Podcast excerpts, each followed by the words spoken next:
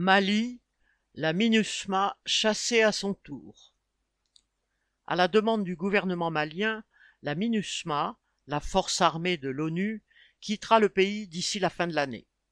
Cette éviction suit celle des troupes françaises, sommées de partir il y a un an déjà. On qualifie volontiers les 11 700 soldats sous casque bleu de soldats de la paix. En fait, ils n'étaient là que pour servir d'auxiliaires aux troupes françaises chargées de maintenir le Mali dans l'orbite de l'impérialisme français. C'est en janvier 2013 que les soldats français avaient atterri dans ce pays. Quelques mois plus tard, le 25 avril, le Conseil de sécurité de l'ONU créait à la demande de la France cette mission, saluant au passage la citation célérité de la France à intervenir fin citation, contre les djihadistes et offrant ainsi aux dirigeants français un brevet de bonne conduite. Depuis sa naissance, l'ONU a servi de couverture et d'alibi à bien des interventions impérialistes, que ce soit au Congo en 1960 ou au Rwanda en 1993. Ces soldats de l'ONU, venus essentiellement de pays africains, ont payé un lourd tribut pour défendre la politique française au Mali.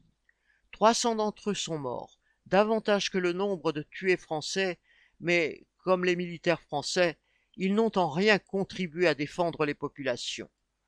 Leur départ n'est donc pas plus à regretter que celui des Français, dont ils étaient de simples auxiliaires et méritaient à ce titre la même hostilité de la population. Le gouvernement malien du colonel Assimi Goïta s'en remet désormais aux mercenaires du groupe russe Wagner pour assurer sa propre sécurité, à défaut de protéger la population. L'expulsion de la MINUSMA lui permet de continuer à surfer sur le sentiment anti-français provoqué par l'inefficacité de l'intervention militaire de l'ancienne puissance coloniale et par son soutien affiché à des dirigeants corrompus.